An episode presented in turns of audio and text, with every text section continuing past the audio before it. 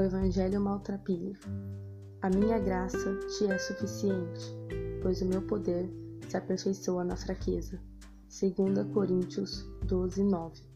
O Evangelho maltrapilho, através de suas páginas, nos leva a uma perspectiva muito mais ampla sobre a graça de Deus, uma graça tão grandiosa que nossa imaginação não pode alcançar. Um amor real, vivo, incomensurável e incondicional de um Abba, Pai, Senhor e Salvador. Viver o Evangelho maltrapilho é reconhecer que sou imerso por um favor que não mereço e envolto pelo mistério de Cristo. O segredo do mistério é: Deus é sempre maior.